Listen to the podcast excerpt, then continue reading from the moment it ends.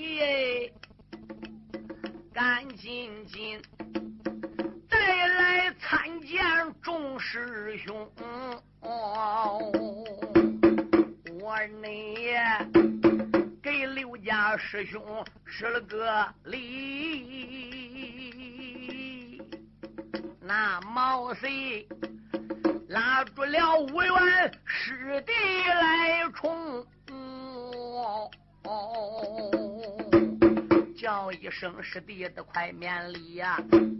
老恩师，还有那很多事情向你明。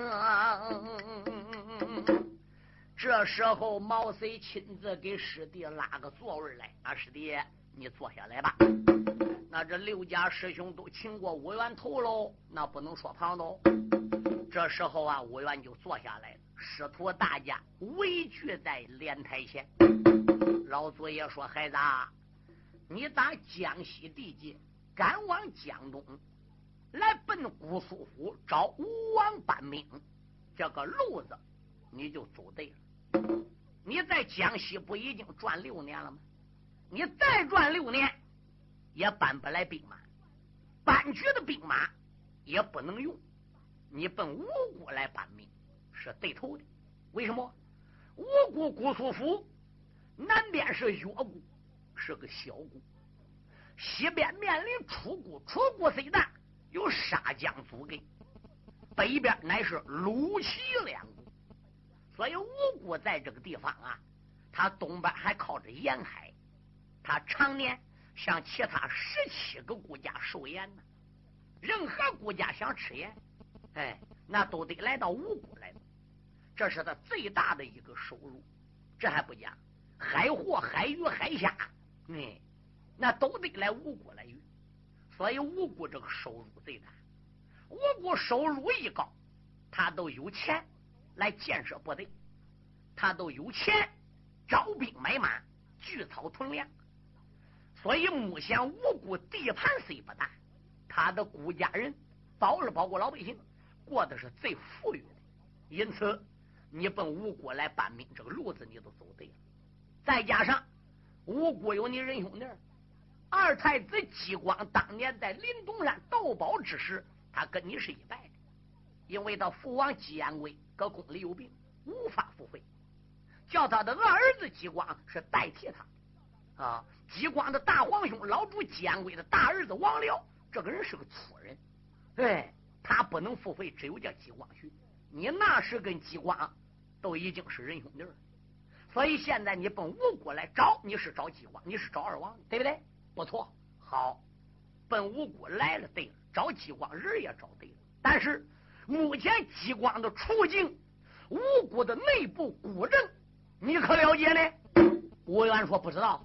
老祖爷说：“吴国现在塌天了。”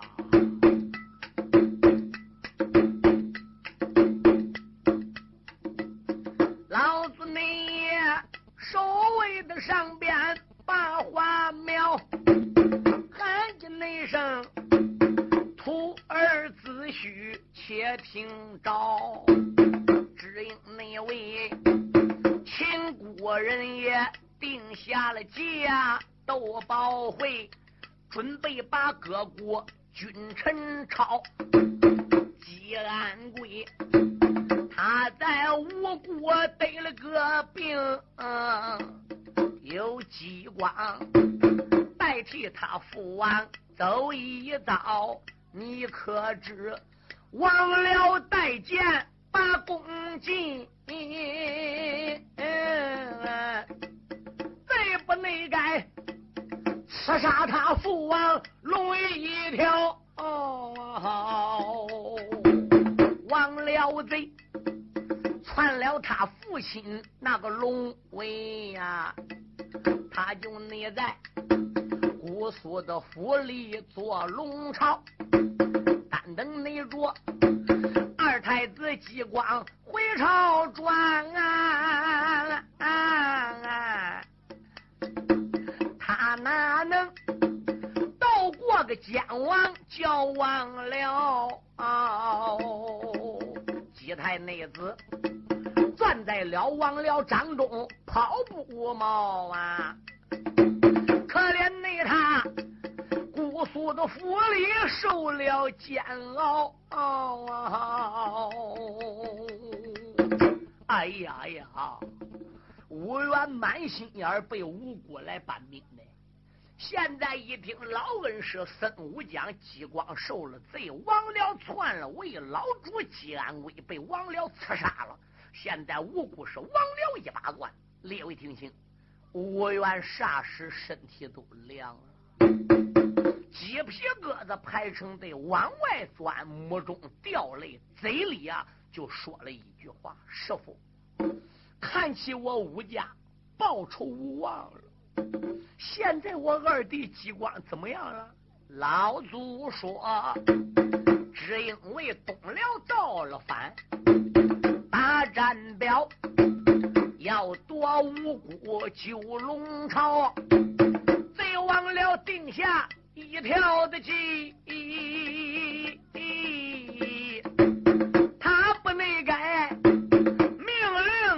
令激光征东辽。哦啊耶！吴元说：“二弟激光是个文人，他怎么能带兵挂帅征东辽呢？”老祖说：“对呀。那么激光是王辽的眼中钉，肉中刺。王辽篡位的事，激光打临潼山回来也知道。哎，但是他想搞无辜，把王辽给斗倒，以他的薄弱力量是不可能的。所以王辽跟激光俩。”是言和意不合，名誉上啊对激光很疼，实际上就巴不得激光马上都死。东辽一造反，他叫激光去征东辽，而并且还给激光时间六年。对我给你十万兵，你带着这十万兵，六年之内要把东辽表给要回来。瓦解兵小一言不赞。你带十万兵，这六年之内要要不回东辽的表。回来，我就杀你个激光了。后来我二弟领旨没？老祖爷说你二弟不领旨，当时都得死。只得领旨，给十万兵，一将没给。你知这十万兵是什么兵吗？我不知道。十万兵都是四五十岁往上的年龄，这十万兵都是十八岁往下的年龄，老的老，小的小，没有一个能征惯战。他全部发给激光老弱残疾的十万兵，这不明目张胆想坑激光的吗？就这样，激光的被逼无奈，可怜也只得跨海征东。孩子，不瞒你说，你要早来个月，你跟激光也能见面。你现在过江了，激光带兵马离开京城，已经走一个多月了。我问问徒儿，你现在奔姑苏府搬兵？你找谁办呢？老祖爷如此的这般朝下问道：“我儿你他一阵阵的好伤心，含眼泪我原来没把别人叫啊，连有那把。”恩师也不住口内憎，孩子那当初我在江西的，各国内地没搬来一组队军，我奈何赶往江东地哟？三闯了那座昭关门，没想那道二弟自命都不保啊啊啊！还不能知何年何月回本城门？姑苏内府，假如果我把王僚来找，闹不内好。我十有八九命难存，万恩师藏仙洞内来指点呐！我家的大仇可能深，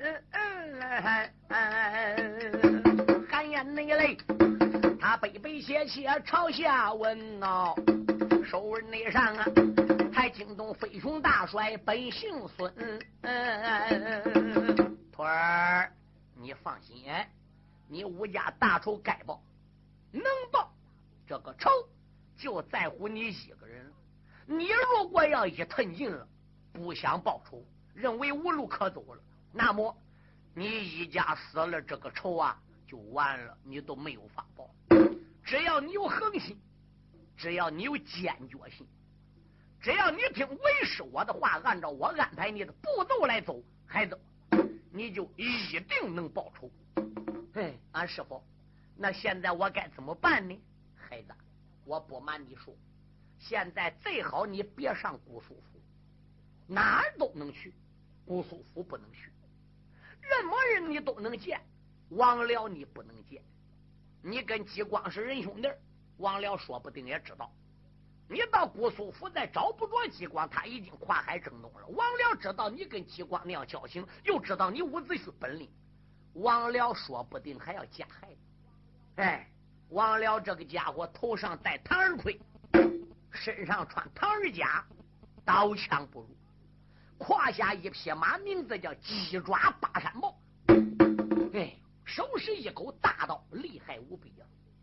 他本身就是力大无穷，万将难敌。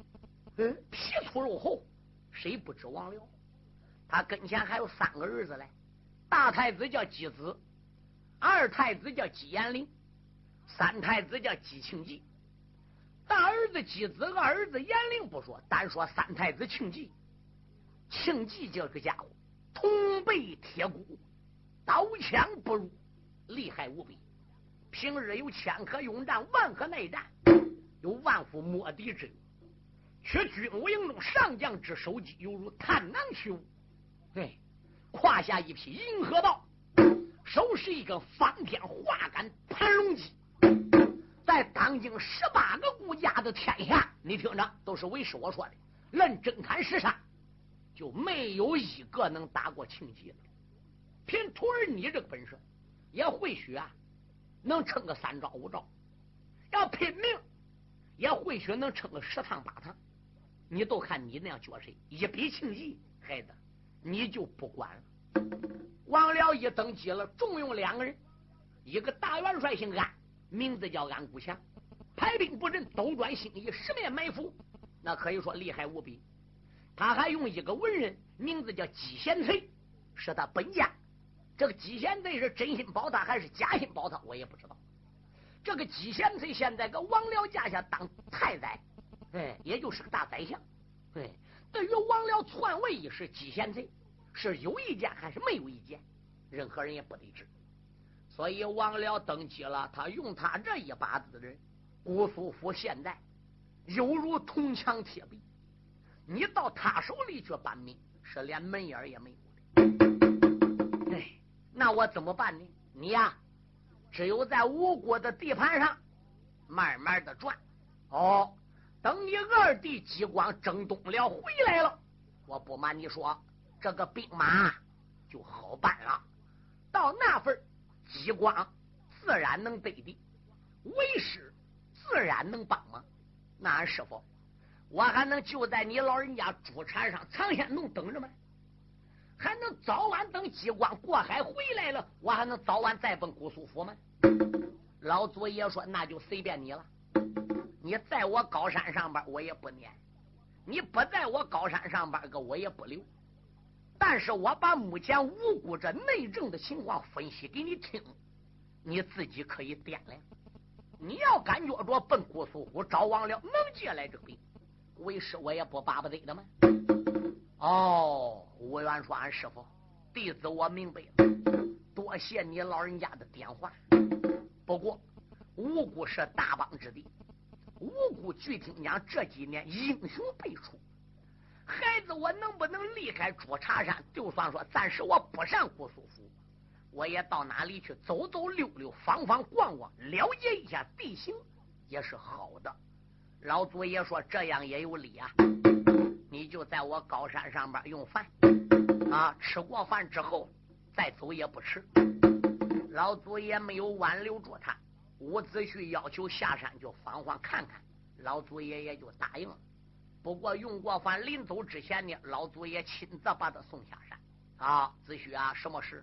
我这里啊，给你带来个小包裹，你牵着马，带着我这个小包裹，慢慢的呢下山去访访逛逛哦，看有哪些英雄将来搁江东能帮你居家报仇的，也可以跟他结为朋友。不过我给你这个小包裹里边有一样东西，还有一封书札，你面前但得要有一线之路可走。听着，这个包裹也不许打开。信呢也不许看，只要面前无路可走了，遭难了，才能把包裹打开。一切按照我书信上办。记住了，明白了，俺师傅。你在江西有刘占雄、焦艳贾丹、赖铁豹、俺人家、八福如周北瑞，你那一般弟兄保人。但是你来到江东，给我磕了头认师傅。子胥，你记着这一句话，你呀绝对不会人单势孤的。保险比你在江西朋友还要多，现在就看在你面前，你能认的的，王昌、王敖、黄舒阳、黄北阳、小姑大毛贼，你这首先都有六家师兄，将来要报仇，我们师徒都会帮你忙。还有无数名你的师兄们都在江东，都要帮你忙。你大胆的走，大胆的闯，才遇到多大困难，为师我给你解决。多谢恩师，伍子胥跪下叩头三个，然后上马一领偏杠，下朱砂山，直奔姑苏府方向走下来了。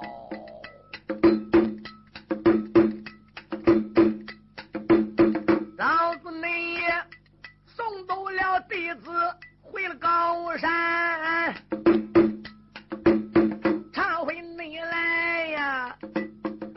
在场二爷叫吴元，内婿他打马扬鞭往前进，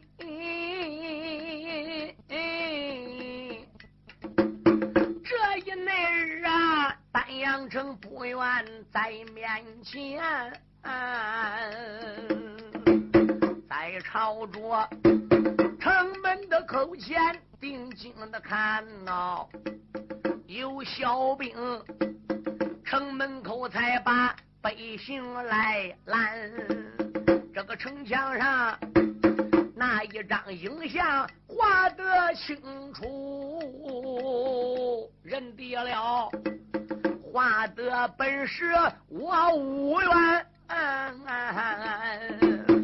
我你如今难把。城来进呐，好叫你他一阵阵的犯了个难。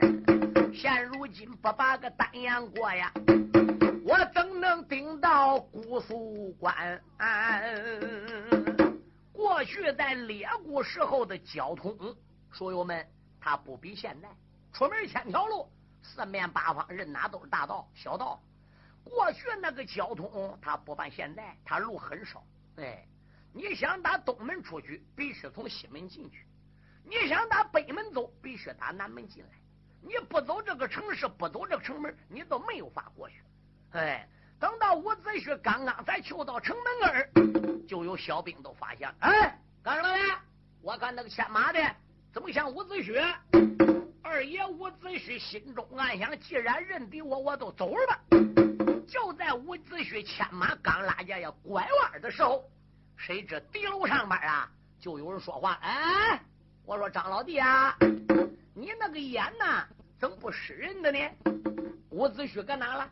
你看哪个是伍子胥啊？我跟那个牵马的都像伍子胥吗？胡扯八道，那不是我仁兄弟啊！他不姓黄，名字叫黄坤，是我一辈的老三吗？你怎么瞧见他是五元的呢？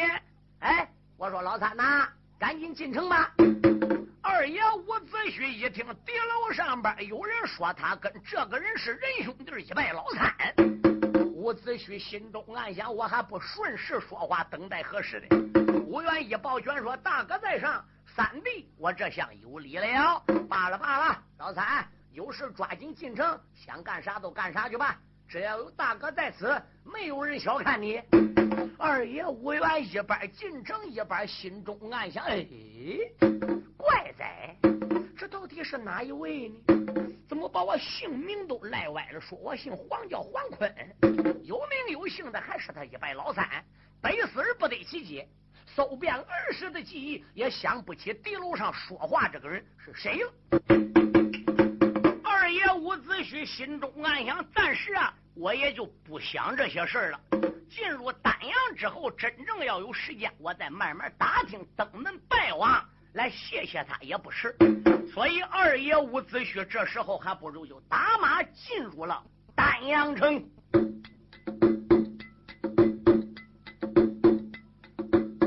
我呢这时候牵马进了丹阳，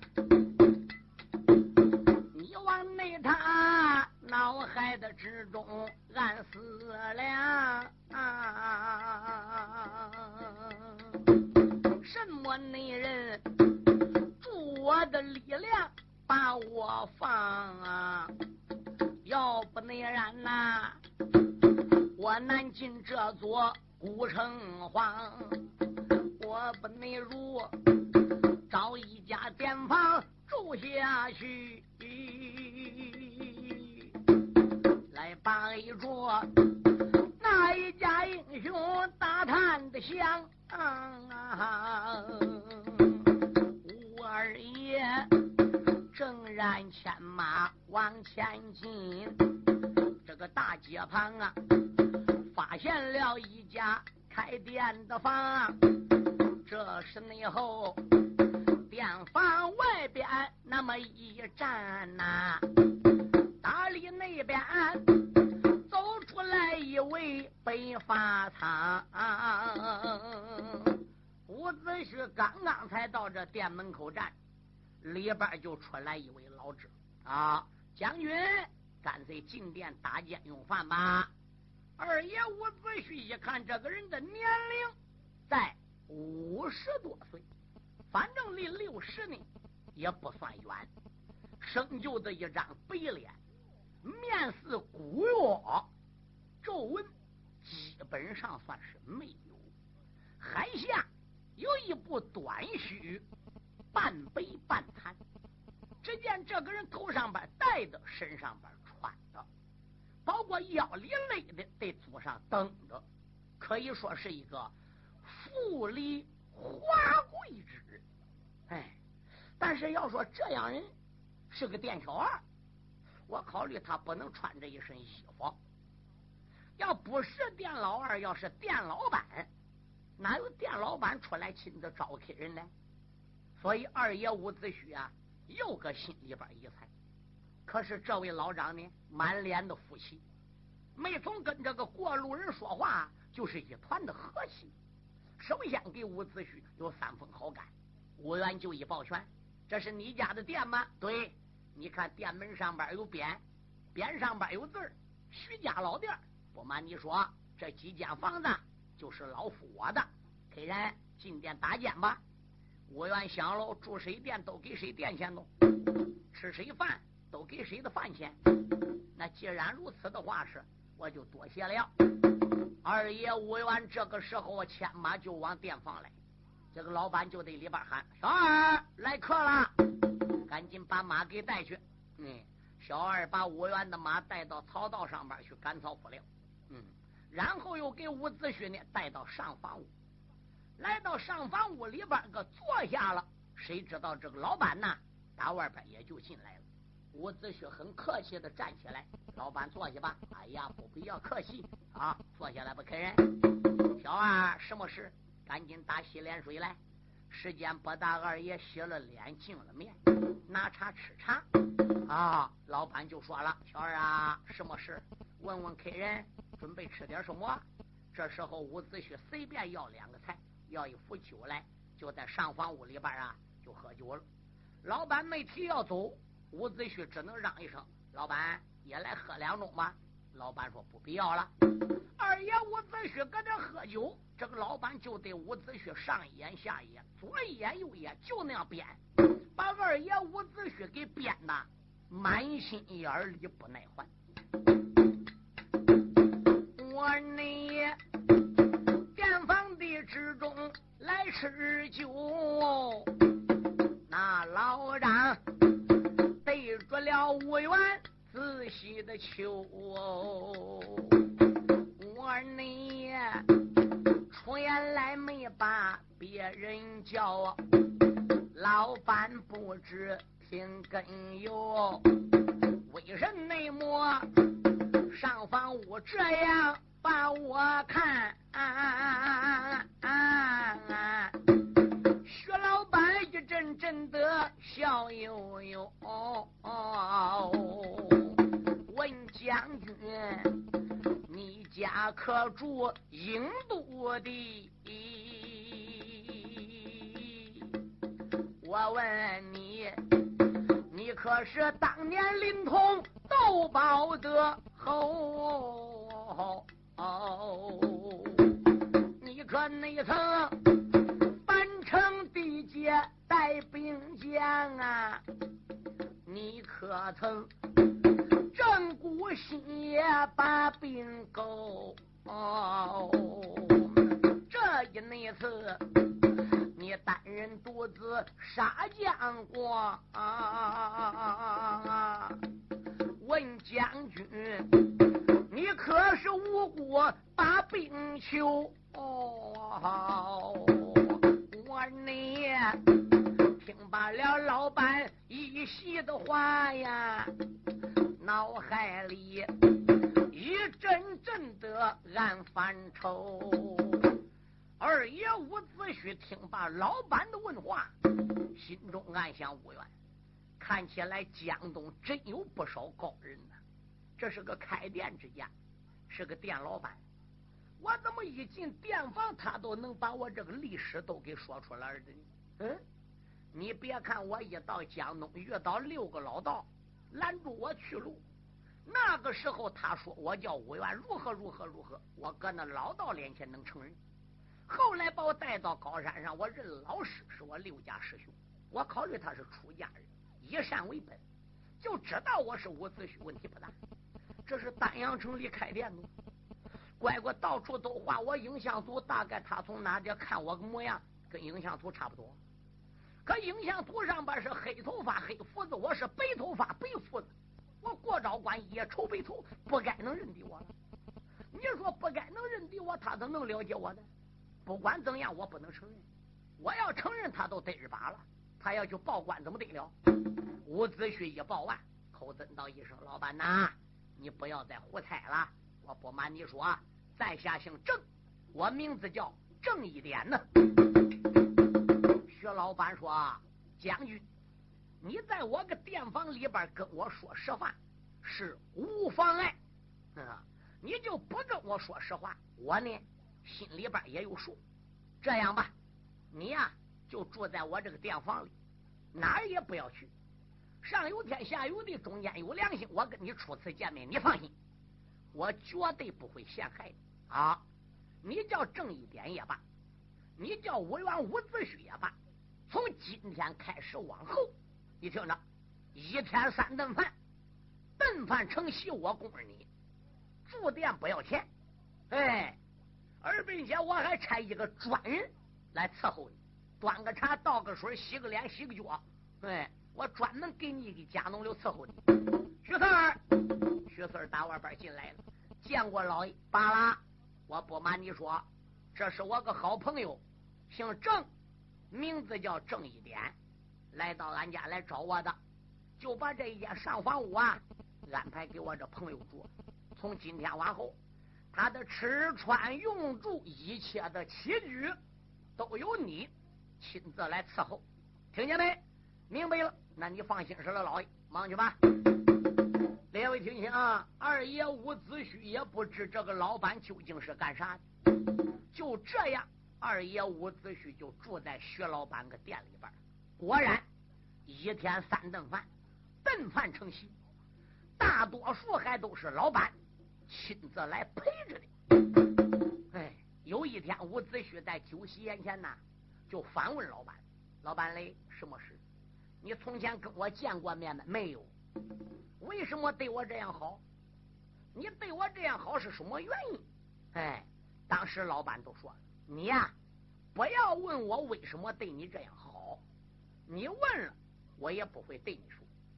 如果你要能跟我讲实话，我也就能跟你说实话了。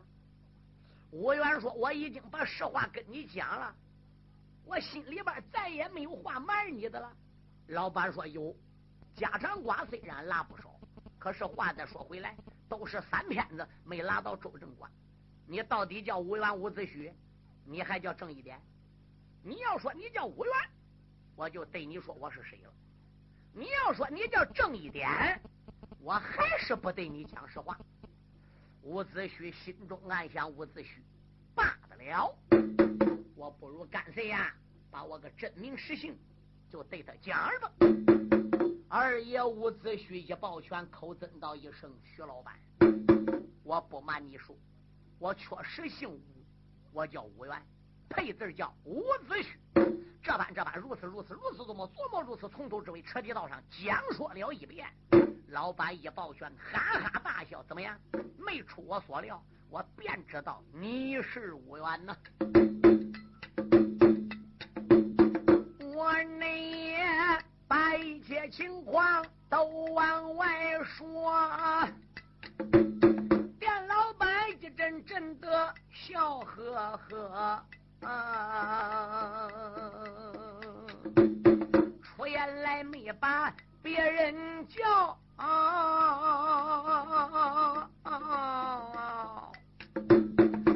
将军不知，且听着。我的名字叫徐仁，想当那出国苏的府里包朝歌，那一那年秦穆公召开斗宝的会，哎二太子啊，领旨代宝立了成果。潼关内地，熊王爷马快刀铲接了个宝啊！你也哪曾收不了刘家相一阔？从那时起，你和激光交情重，二人扑突把头磕。啊啊！到后来。太子领兵回朝转呐，可知那道大无辜皇城滚了个锅啊！忘了那贼朝阳院里杀的个家呀！文武帝悲观无奈何，言说忠良不把二主来报啊！我这内才赌气辞朝立了殿阁，我老家就在丹阳地开店房，所以才此地把身落。哦，原来是徐老将军，可是徐老将军呐，你不保王僚，我赞成你人给，忠臣不保二主。来到此地开店房也不算孬，可是二弟激光赶往临潼山去护斗宝大会，我跟他结拜是仁兄弟。那一次你并没跟去，徐老板说我没跟去。你没跟去，等于你没欠我人情。你没欠我人情，我现在到你店房，到你家，你为什么对我这样好呢？嗯，而并且一天三顿饭，顿饭成席，到底是为什么？薛老板说道一声：“武将军，我不瞒你说，我的名字叫徐仁呢。膝下无儿，只有一个闺女，名字叫徐赛花。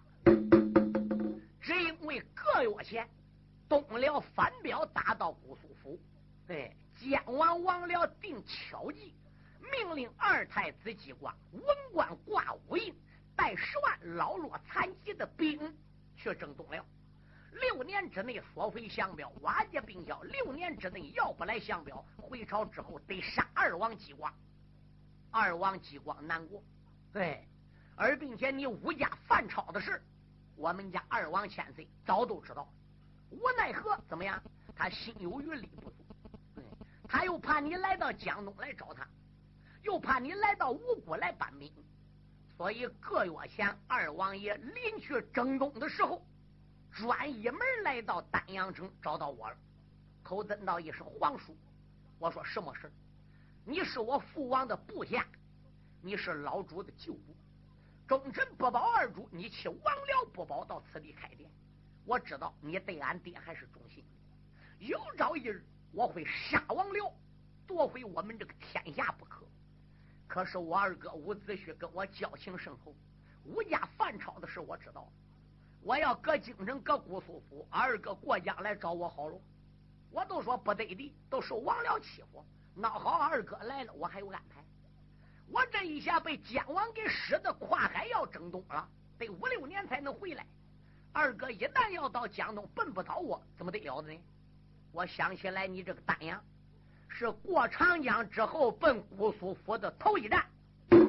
二哥我原要过江奔姑苏，必走丹阳，非走此地不可。你又搁大街口开店，你老人家一定要给我带信。哎，你天天要亲自的搁这店门口给我编着。一旦我五皇兄要过江了，打丹阳路过，巧了从你大街口过来，你一定把我五皇兄留住，就留个你家店里，公吃公喝。顿饭成席，陪他谈心，跟他拉呱。俺二哥要上哪去，你都陪他上哪去。可有一条，万万不能叫他上姑苏府去。你一定把他留个丹阳，转呢只能搁周围转，不能走远，防止被旁人发现。我当时都问了二王爷，那我把武将军留搁我店房里，留到多长时间为止呢？你就对我二皇兄说，早晚留的，等我激光打东辽征东回来了。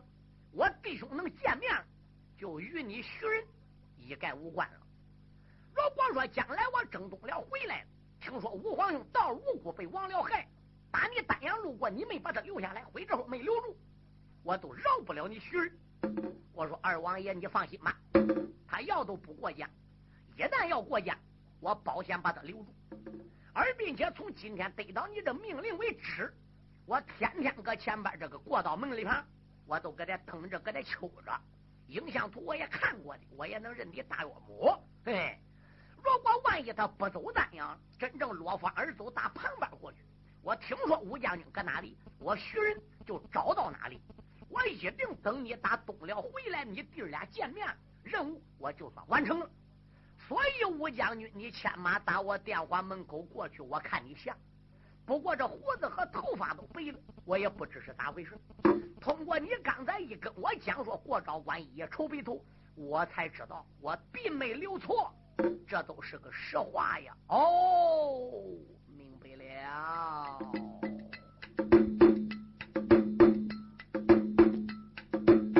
老徐人这般来讲情。我儿也直呼邓儿姓李明，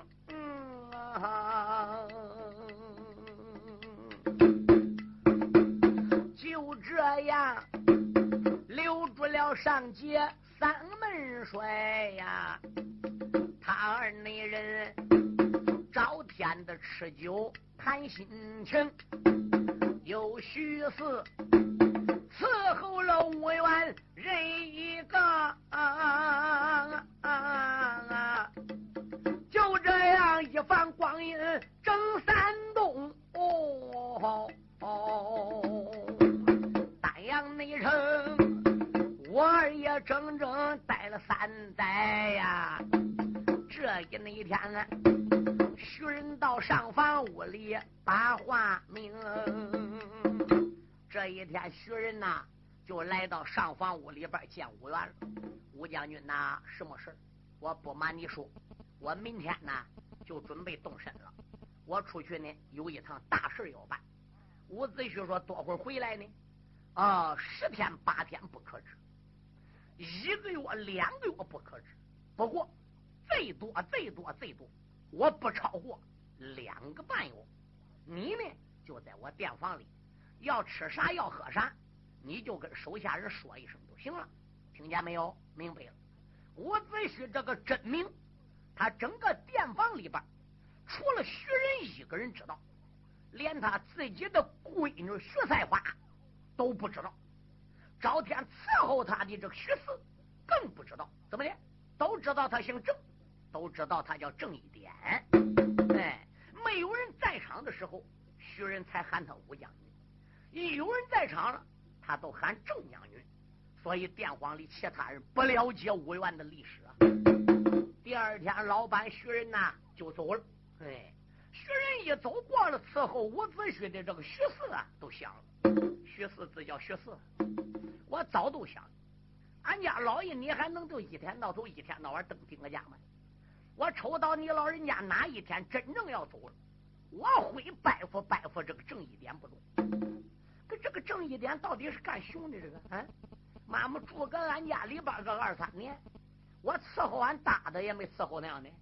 我朝天端吃捧喝，端个洗脸水哦。有时要有一点半星不自在的了，他还得给我个眼神看。哎哎，这到底跟俺家老板什么关系？大哥，你到底干熊的？你往你拽跟真的似的。现在俺老板走了，嘿，我得备点拉面叫你尝尝。徐四来到上房屋，喊道一声：“郑一点，俺家老板说了，你在我们这店房里边个吃的、住的、穿的，一切等等，已经三年了。